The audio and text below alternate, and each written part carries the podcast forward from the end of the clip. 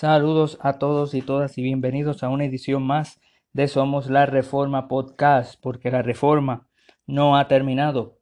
De que te habla es tu amigo Cristian González. En esta edición de Somos la Reforma Podcast vamos a continuar hablando sobre la reforma protestante. Y antes de ir a sola fide, que la salvación es solo por las gracias mediante la fe en Cristo Jesús, antes de ir a sola fide, queremos responder a una pregunta muy importante y es en lo que dejamos en el episodio anterior. Eh, ¿Cómo puede una persona eh, ser salva y cómo puede la salvación no ser por obras y aún así requerir la fe? Eh, el, el hecho de creer, el hecho de creer no es una obra y eso es una muy buena pregunta. ¿Cómo puede ser que la salvación no sea por obras cuando se requiere la fe? No es una obra el creer? Es una muy buena pregunta. Y vamos a estar respondiendo en este episodio sobre eh, esa, esa, pregunta, esa distorsión de que la salvación es por gracia, eh, pero entonces hay personas que dicen sí, pero entonces yo tengo que hacer algo, yo tengo que creer, es por yo creer, es por yo creer que Dios me salva. Si yo no creo, entonces Dios no me salva y nosotros decimos, hay que distinguir algunas cosas para poder entender que la salvación es solo por la gracia de Dios mediante la fe. Que la fe no es simplemente que Dios te salva porque mira qué buena fe tú tienes, mira qué, qué preciosa fe tú tienes. Ah, pues tú te mereces la salvación porque, porque mira, mira qué mucho tú crees en mí. No, ese, ese, eso es una distorsión del Evangelio mismo, claro. Es una distorsión de sola gracia y una distorsión de sola fide, de que la salvación es solo por la gracia inmerecible de Dios y la justificación es mediante la fe, es el vehículo por el cual Dios utiliza para, para justificarnos, para salvarnos. Eso, eso es una distorsión. Así que nuestra salvación, la Escritura enseña de que depende solamente de Jesucristo. Él es nuestro sustituto tomando el castigo por el pecado. En 2 Corintios 5, 21 lo dice así, Él es nuestra, Él es nuestro Salvador del pecado, Juan 1, 29. Él es el autor y consumador de la fe, Hebreos 12, 2. La obra necesaria para ofrecer salvación fue realizada completamente y completada por Jesucristo mismo, quien vivió una vida perfecta, recibiendo el juicio de Dios por nuestros pecados y resucitó de entre los muertos por nuestra justificación. Eh, Romanos 5, 1, Hebreos 10, 12. La Biblia es muy clara en cuanto a que nuestras propias obras no nos ayudan a merecer la salvación, son como trapo de inmundicia. La Escritura dice, somos salvos no por obra de justicia que nosotros hubiéramos hecho, Tito 3.5, no por obra para que nadie se gloríe, Efesios 2.9. No hay justo, ni siquiera uno, Romanos 3:10. Esto significa que el ofrecer sacrificios, el guardar mandamientos, el ir a la iglesia, el ser bautizados eh, u otras y otras obras que son buenas obras, son buenas obras, claro que sí, pero son incapaces de salvar a alguien. El único que salva es Jesucristo. No importa qué tan buenos supuestamente creamos que seamos, nunca podemos alcanzar la regla, el estándar de la santidad de Dios. Romanos 3:23, Mateo 19:17, Isaías 64:6. La Biblia, la Biblia es muy clara cuando le dice al pecador que para ser salvo tiene que tener fe en Jesucristo. Y, y la Biblia constantemente dice en la Escritura que Dios llama al pecador a arrepentirse. Ahora, un día unas personas le preguntaron a Jesús en Juan 6 qué podían hacer, hacer para agradar a Dios. Jesús dijo que debe, que ellos dijeron qué debemos hacer para poner en práctica las obras de Dios. Y Jesús inmediatamente les indica que lo que tienen que hacer es no hacer nada, es la fe. Él dice, esta es la obra de Dios, que creáis en el que Él ha enviado. Juan 6, 28 y 29. Por tanto, la pregunta que hacen es acerca de los requerimientos de Dios. Ellos preguntan sobre los requisitos de Dios en plural. Y la respuesta de Jesús es singular, es que crean, no es que hagan, no es que hagan obras, es que crean en el que, en el que Dios ha enviado a cubrir sus pecados y hacer la obra completa y perfecta que ellos no pueden hacer. La gracia consiste en que Dios nos da algo que no podemos ganar o merecer. Por eso la fe no es una obra. De acuerdo a Romanos 11.6, vamos a leerlo. Romanos capítulo 11, verso 6 dice, Déjeme leerle el verso 5. Así también aún en este tiempo ha quedado un remanente escogido por gracia. 6. Y si por gracia ya no es por obras, de otra manera la gracia ya no es gracia. Y si por obras ya no es gracia, de otra manera la obra ya no es obra. Así que la gracia consiste en que Dios nos da algo que no podemos ganar o merecer. Y en Romanos 11:6 las obras de cualquier forma destruyen la gracia. Eso es lo que está enseñando. La idea es que un trabajador devenga el salario mientras que el receptor de la gracia simplemente la recibe. Es, es algo que no nos merecemos. Ya que la salvación es solo por gracia, esta no puede ser ganada por nadie. Por lo tanto, la fe no es una obra. La fe no puede verdaderamente ser considerada una obra. O de lo contrario, destruiría la gracia. Hay que ver también Romanos 4, cuando la salvación de Abraham dependió solamente de la fe en Dios y no en cualquier tipo de obra realizada. Y Dios lo salvó solo por gracia mediante la fe, porque creyó a Abraham y le fue contado por justicia. Ahora, la fe verdadera, la fe salvífica, no puede ser considerada una obra porque la fe salvífica implica el poner fin a nuestras obras de la carne. La verdadera fe, la fe salvífica, tiene por objeto a Jesús y su obra a nuestro favor. Mateo 11, 28 y 29, Hebreo 4, 10. Para, para ir aún más allá, la fe salvífica, la fe verdadera, no puede ser considerada jamás una obra, porque incluso la fe es un don de Dios, es un regalo que Dios da, no es algo que producimos por nuestras propias cuentas, porque por gracia sois salvos por medio de la fe. Y esto no de vosotros, pues es don de Dios. Efesios 2.8. Ninguno puede venir a mí si el Padre que me envió no lo trajere. Juan 6.44. Así que la fe en Jesucristo, como dice el Catecismo Menor de Westminster, la pregunta 86, es una gracia salvadora por la cual recibimos a Cristo y descansamos solo en Él para salvación, tal y como Él nos es ofrecido en el Evangelio. Nosotros sabemos que la fe salvadora, cuando habla de la confesión de fe de Westminster capítulo 14, la gracia de la fe por medio de la cual los elegidos son capacitados para creer para la salvación de sus almas es la obra del Espíritu de Cristo en sus corazones. ¿Ve? No lo producimos nosotros.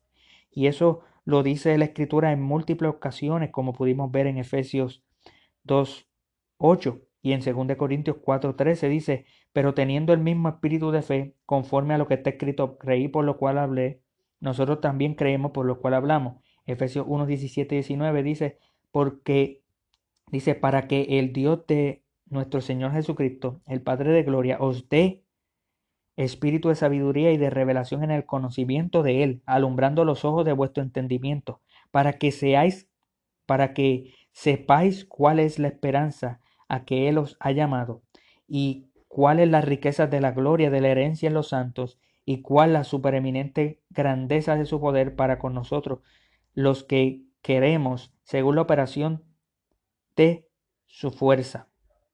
Amén.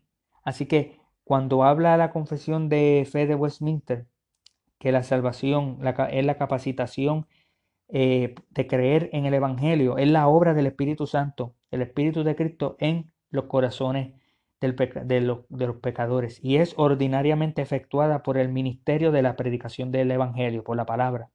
Mediante esta fe, dice la sección 2, el cristiano cree que es verdadero todo lo que está revelado en la Biblia, la palabra, por la autoridad de Dios mismo que habla en ella y actúa en forma diferente según lo que contiene cada pasaje en particular, produciendo obediencia a sus mandamientos, temblor ante sus amenazas, aceptación de las promesas de Dios para esta vida y para la venidera. Pero los principales actos de la fe salvadora son aceptar, recibir y descansar solamente en Cristo para la justificación, santificación y vida eterna en virtud del pacto de gracia. En Juan 1.12 dice, más a todos los que le recibieron, a los que creen en su nombre, le dio potestad de ser hechos hijos de Dios. Hechos 16.31, ellos dijeron, cree en el Señor Jesucristo y serás salvo, tú y tu casa. Gálatas 2.20, con Cristo estoy juntamente crucificado y ya no vivo yo, mas vive Cristo en mí. Y lo que ahora vivo en la carne, lo, lo que ahora vivo en la carne, lo vivo en la fe del Hijo de Dios, el cual me amó y se entregó a sí mismo por mí. Hechos 15:11. Antes creemos que por la gracia del Señor Jesucristo seremos salvos de igual modo que ellos. Amén. Así que la respuesta es a esta pregunta sobre que la salvación, si es la salvación por gracia, ¿por qué Dios requiere la fe? La fe ni tan siquiera es una, es una obra. La fe ni tan siquiera es producida por nosotros. La fe es un regalo de Dios que Dios nos da. La fe es el medio por el cual recibimos a Cristo como nuestro Señor y Salvador. Amén. Pero la fe no es una obra. Así que es totalmente consistente decir que la salvación es solo por obra y aún así Dios requiere del pecador, Dios demanda al pecador que se arrepienta y que venga la fe en Jesucristo y que crea en Él para la salvación, que crea en la obra de Jesucristo, que crea en Cristo. Esa es la obra que Cristo le dijo a ellos en Juan 6, que le preguntaron, ¿qué obra hay que hacer? ¿Qué obra hay que hacer? Pues esta es la obra, que crean, no que obren. Esta es la obra, que crean y no que obren. Así que la salvación, amado, es por gracia. La salvación Cristo pagó en la cruz del Calvario por la salvación de los pecadores. Cristo pagó en la cruz del Calvario tremendo precio y en su vida perfecta por nosotros los pecadores. Y Dios demanda de nosotros que creamos y que le recibamos y que tengamos fe en Él. Y la salvación así, por el Espíritu de Dios que actúa dentro de nosotros, nos capacita con esa fe, porque es un don de Dios, como leímos en Efesios. Más adelante vamos a poder hablar sobre qué significa el arrepentimiento también, que hay que especificarlo mejor, pero tenemos que decir que Pablo mismo dice, le dice a Timoteo, que les conceda, que orara a Timoteo para que les conceda arrepentimiento. El arrepentimiento no es producido por nosotros porque nosotros, amados, nosotros somos pecadores que estamos que todo lo que nosotros podemos hacer libremente lo hacemos en virtud de nuestra naturaleza pecaminosa. A menos que el Espíritu de Dios cambie nuestra naturaleza, cambie la disposición de nuestro corazón, todo lo que hagamos será continuamente hacia el mal.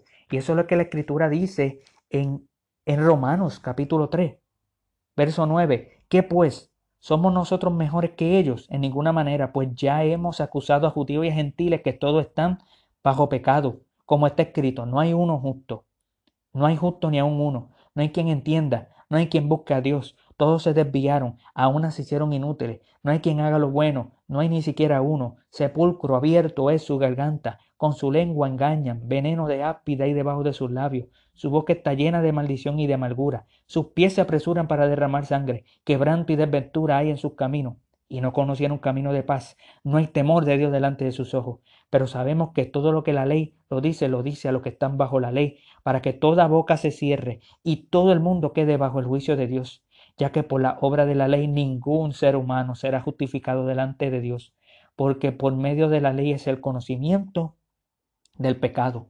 Ustedes ven cuán desviado, cuán depravado el hombre es. El hombre está en una condición caída, de miseria, de pecado, de condenación. El hombre no puede hacer nada para salvarse. Pero la escritura dice en el verso 21 de ese mismo capítulo, pero ahora, aparte de la ley, se ha manifestado la justicia de Dios testificada por la ley y los profetas. La justicia de Dios por medio de la fe en Jesucristo, para todos los que creen en Él porque no hay diferencia por cuanto todos pecaron y están destituidos de la gloria de Dios, siendo justificados gratuitamente por su, por su gracia, siendo justificados gratuitamente por su gracia. Eso como que el, el, apóstol quiere enfatizar de que es gracia, porque fíjate cómo dice, es como decir, siendo justificados eh, gracia por su gracia, gratuitamente por su gracia, mediante la redención que es en Cristo Jesús, a quien Dios puso como propiciación por medio de la fe en su sangre, para manifestar su justicia a causa de haber pasado por alto en su paciencia los pecados pasados, con la mira de manifestar en este tiempo su justicia, a fin de que Él sea el justo y el que justifica al que es de la fe de Jesús. ¿Tú eres de la fe de Jesús? ¿O tú continúas en tus pecados. Tú continúas viviendo como, como leímos en los versos 9 al 20, en ese estado de miseria y de pecado. Tus acciones, tus actitudes, tus pecados te van a llevar a la condenación. Tú estás bajo la ira de Dios. Te merece el infierno. Y la orden está en pie, que tú creas en Jesucristo. Es la única manera que tú puedes ser salvo de ti mismo. ser salvo de ti mismo, de tus propios pecados, ser salvo de las miserias y de los tormentos del infierno, ser salvo de la ira de Dios. ¿Y cómo es que sucede eso? Mediante la fe en Jesucristo. La salvación es solo por gracia y el apóstol mismo dice que es solo por gracia. Y dice para manifestar a causa de haber pasado por alto en su paciencia los, pecados pasados. Así que ven a Jesucristo y creen en Él. ¿Cómo la salvación es por gracia? porque Dios inmereciblemente, Dios eh, salva por gracia a quien Él desea. Y la orden aún así está en pie de que se crea en Él porque es el medio por el cual recibimos a Cristo. Aun cuando la fe es un regalo de Dios, yo le pido a Dios que el que esté escuchando este episodio, que no sea siervo de Jesucristo, que le sirva, que crea en Él para ser salvo. Así que de esa manera nos mantenemos consistentes en lo que la Escritura dice. Así que cree en Jesucristo y serás salvo, tú y tu casa. Amén. Así que la, gracia no requiere la fe. Todo lo contrario, la gracia requiere a Dios, que Dios salve, que Dios haga su voluntad soberana. Pero Dios manda al pecador a que cree en Jesucristo y que se arrepienta de sus pecados. Así que ese es el llamado a creer y arrepentirte, a coger en serio la vida que tú estás viviendo en contra de Dios, en contra de sus mandamientos, y que creas en Jesucristo y que veas de que fuera de Él no tienes ninguna esperanza. Así que, vuelvo y repito, cree en Jesucristo y serás salvo, tú y tu casa. Amén.